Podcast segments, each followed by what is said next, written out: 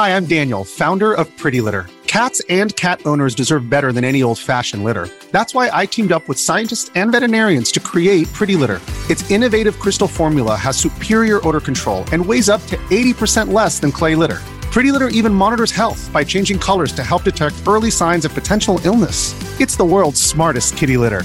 Go to prettylitter.com and use code SPOTIFY for 20% off your first order and a free cat toy. Terms and conditions apply. See site for details.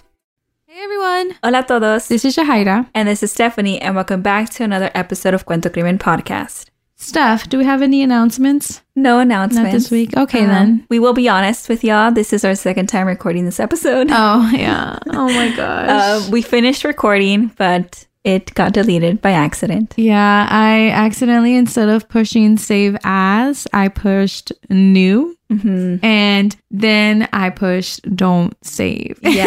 and then after I click it, I reacted. I was like, wait, Yeah. that was the, oh man, that was the episode. Anyways, try to bring okay. it back. I couldn't. So this is take two. And it just has to be a very heavy case too. It is, yeah. This is a very heavy case. But to be fair, um, this is the first time it's ever happened since we started the podcast. yeah.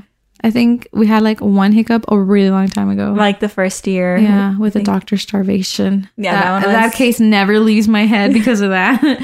so, anyways, okay, no updates except for that. so, just bear with us. So, let's just get into the Yeah. case. Yeah, this case, it, it's a tough one. So it's really disturbing. This is one of those cases that kind of stuck with me for a couple of days. And like, I mm-hmm. just couldn't stop thinking about it because the pictures that we'll share on Instagram are mm-hmm. graphic. So you'll get to see those. So trigger warning for that.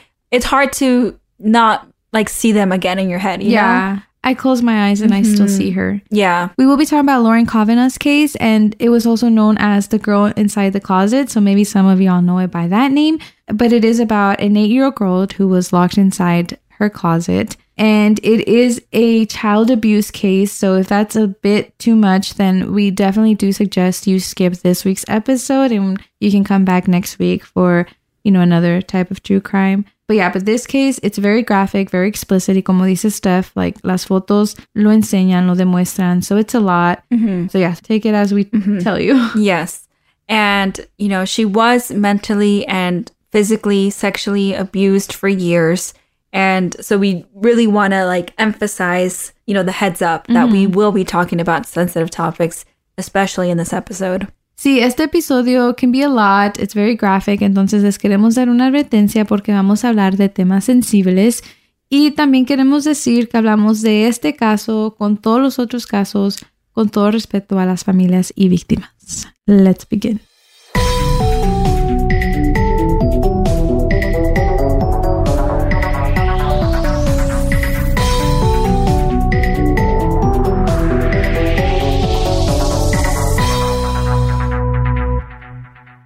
Case, it was hard to start the first time, and it's still hard to start the second time that we're re-recording. But I believe we started with Lauren's birthday, cuando ella vino to Earth. Entonces, ella nació el 12 de abril del año 1993. And her mother, Barbara, actually had made the decision to give her up for adoption. Ella ya tenía la familia escogida and everything was super planned out. I mean, this is a really big choice, right? Yeah. Um, for anyone. for to anyone i you know i can't imagine imagine being pregnant and then also like making that big choice Yeah. of like giving your child into adoption like i think there's just so much To it. in your head like that's going mm-hmm. on you know Pero sí, como dijo Stephanie, like Barbara had made her choice and she had picked the Kavanaugh family, and their names were Sabrina and Bill. And they were both super excited to welcome Lauren. They were actually always very involved with Barbara's pregnancy. Like, desde el momento que ella los eligió a ellos, they were there. They were present the whole time. Y estaban allí también cuando Lauren nació inside the delivery room. i think that's super sweet because this is like a special situation right when there's a couple you know adopting a child and i think it's super sweet how they include them mm-hmm. and they were there in the delivery room and i think i've seen on social media how like even like they include the couple who is adopting in like the pregnancy pictures and photo shoots right Super- yeah. i think that's so sweet, sweet. because it's part of the process it's Yeah. like their their showing own like normal the actual family tree mm-hmm. too. Yeah, it's normalizing the fact that Yeah. yeah, I love that. And so Sabrina describes the day that Lauren was born as the happiest day of their lives. And so everything went smooth. You know, Lauren was born and she went into Sabrina and Bill's custody. But when she turned eight months old, Barbara actually filed a petition for custody again. El proceso fue un poco despacio. Al principio, el juez mm, nomás dejaba a Barbara y su esposo Kenneth Atkinson que pasaron un tiempo con Lauren. And so Lauren was still living with her adopted parents, Sabrina and Bill. I, I think at this point they were kind of like sharing custody. Mm-hmm. Like, I think it was kind of like Barbara venía por ella, la sacaba salir, spend some time with her, and then bring her back to mm-hmm. Sabrina and uh, Bill.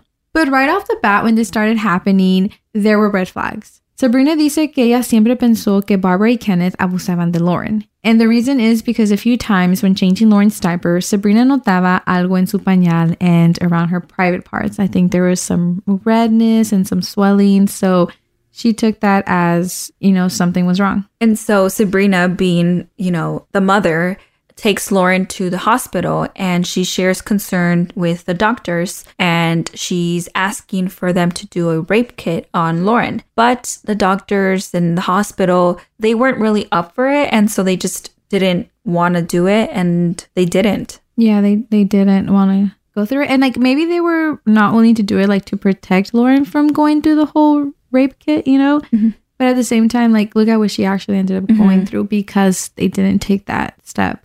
And it gets worse because Sabrina didn't stop just there. Like también fue a un juez and she had 45 pictures. So no una, no dos, pero 45 fotos que ella le había tomado a Lauren. And, you know, this was kind of like her evidence to show the judge that there was something there that, you know, sus preocupaciones weren't just made up. But the judge tells her, and we quote, You're doing more harm to this baby with all those pictures than the mother is ever going to do. End quote. And this statement turned out to be very, very wrong.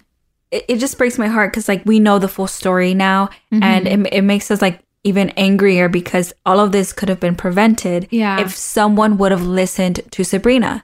Like, those are real concerns. If they're not real, like, it's just good to check. Because they're big accusations, mm-hmm. yeah. Entonces, en el año 1995, Judge Lynn E. Markham awarded Barbara and Kenneth permanent custody of Lauren. Y ahí es cuando le cambia la vida a Lauren and her nightmare begins. And so Lauren moves back with her biological mother, Barbara, and her now stepdad, Kenneth. And that's when the abuse begins. So Barbara empezó primero with sleeping Lauren next to her on the floor on a pallet. Pero después Lauren se levantaba and she would just go to the next room or just carry on. Y entonces Barbara empezó a encerrar a Lauren en un closet. And we're also not too sure like how fast this treatment began. You know, was it like right off the bat when Lauren first moved in? Was it maybe a year?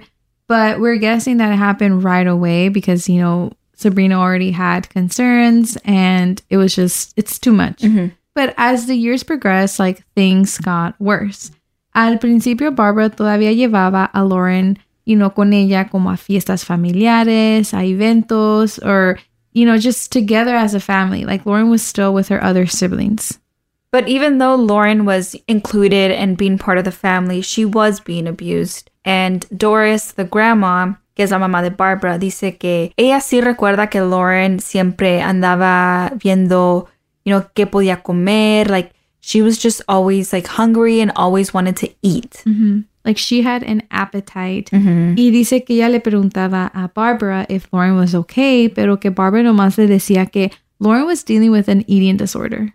After Thanksgiving 1999, cuando Lauren tenía seis años, Doris ya nunca la volvió a ver. And again, ella dice que Barbara would just make excuses as to why Lauren wasn't around. Mm-hmm. Oh, she's with a friend and things like that. Like the thing is like you're going to be at a friend's house during holidays. Like yeah. imagine like you're just spending every single Thanksgiving with a friend, mm-hmm. even though you're underage. Like yeah, you're not even a teenager, you know, because I get teenagers might want to like yeah. go off on their own, but like she was young, ella que sabía.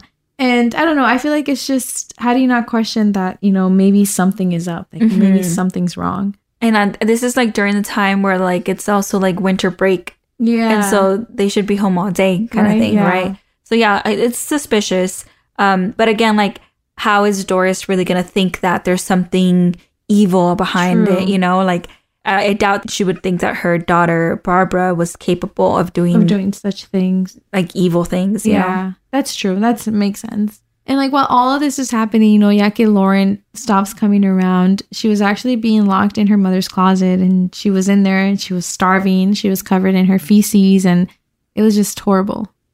Lauren only ate whatever her sister could sneak in, which was usually just cold soup, maybe some crackers and tubs of butter and things like that. Pero nunca era like a full plate of meal. Yeah, she never had a full meal. Yeah. It was just things here and there. Y cuando sí la sacaban del closet, era para algo peor. She would only get taken out of the closet to be sexually abused by her mother, Barbara, and Kenneth, her stepfather. Her sister Blake dice que ella recuerda hearing Lauren screaming from inside the bedroom, pero que ella pensaba que maybe they were just hitting her. I think that's so horrible. Que obviously, like the fact that Barbara and the own mother, right, Yeah. and Kenneth, the stepfather, are abusing her, and to have other kids in the house hear those screams, like that's trauma for everyone. Yeah. And then also just like, I mean, Blake, right? Like she was a child. ¿Cómo se imaginar lo que estaba mm-hmm. pasando behind that door? But like now growing up and like learning about it, can you mm-hmm. imagine? Like, Yeah, like to to feel uh. like that. Like, why didn't I do anything? yeah, Right? But it's like she didn't She's know. a kid too. Like, what could she do? You yeah, know? exactly. Yeah, and I don't know, like reading these details, honestly, it just makes my stomach hurt and it's just really hard to learn about it. And then we kept reading more, right? Mm-hmm. And it, and it's like it gets worse. Yeah. So Barbara and Kenneth would actually rent out Lauren to pedophiles. No tengo palabras. Like, Yeah, what? Like, I don't know. I'm sorry. Y eso, like, a Es child. Yeah. you're her mother. You're supposed to protect her, and here you are. It's horrible. Y dicen que la razón por qué supieron about this fact fue porque Lauren, ya que fue rescatada, siempre que se encontraba con un payaso, ella gritaba. Because uno de los hombres con quien la llevaba se vestía de un payaso and he would make her call her Candyman. It's disturbing. It's like I honestly like stuff. yeah, it's this, this is a hard case to get through. Yeah. And as we kept reading more, también leímos que las pocas veces que Barbara bañaba a Lauren, ella le sostenía su cabeza debajo del grifo abierto hasta que Lauren ya no podía respirar. And she would do this while laughing the entire time. It was a game for her. Yeah. It's like a horrible, pure evil game. Mm-hmm. Because there is like no reason as to why you want to do that to a kid. Mm-hmm. Holding their face underneath a running faucet, that's just mean.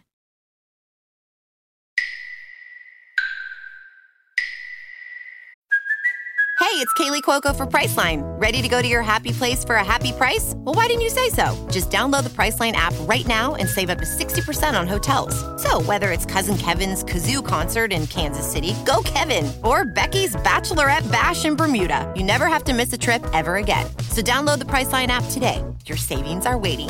Go to your happy place for a happy price. Go to your happy price, Priceline.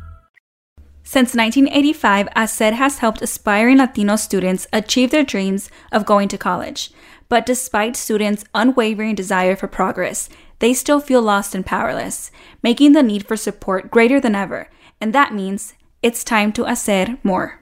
We want to get Latino students to believe in themselves again and apply by inspiring them through Katya Echazarreta, the first Mexican born woman to go to space, and convincing them that McDonald's can help them achieve their college dreams with the steady support of HACER. Since 1985, McDonald's has given over $33 million in scholarships. And now this year, McDonald's is giving away $500,000 in scholarships. That means that you can win one of the 30 scholarships, meaning you can win a scholarship for up to $100,000. Follow your dreams. Go further like Katya Echazarreta. Apply to McDonald's Hacer National Scholarship. To apply to the McDonald's Hacer National Scholarship, visit mcdonalds.com slash hacer. Apply now, porque uno nunca sabe. Se puede ganar. And now back to the episode. And so we did read también, you know, and we mentioned it que Lauren casi no comía, right? Like, you know, from time to time her sister would just sneak in the food, Pero en veces, Barbara le hacía mac and cheese, and she would let Lauren chew it, but not swallow it. Again, like, no puedo creer que alguien tenga tanta maldad, mm-hmm. right? Like, how are you capable of doing this? And to a child. Yeah, I, I just, it's crazy.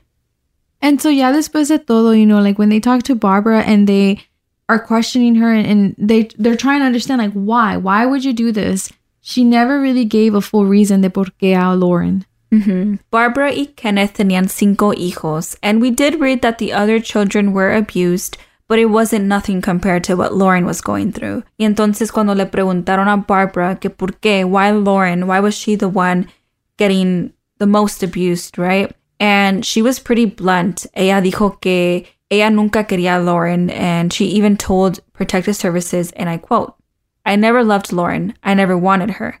When my other kids hurt, I hurt. When Lauren hurt, I felt nothing. End quote.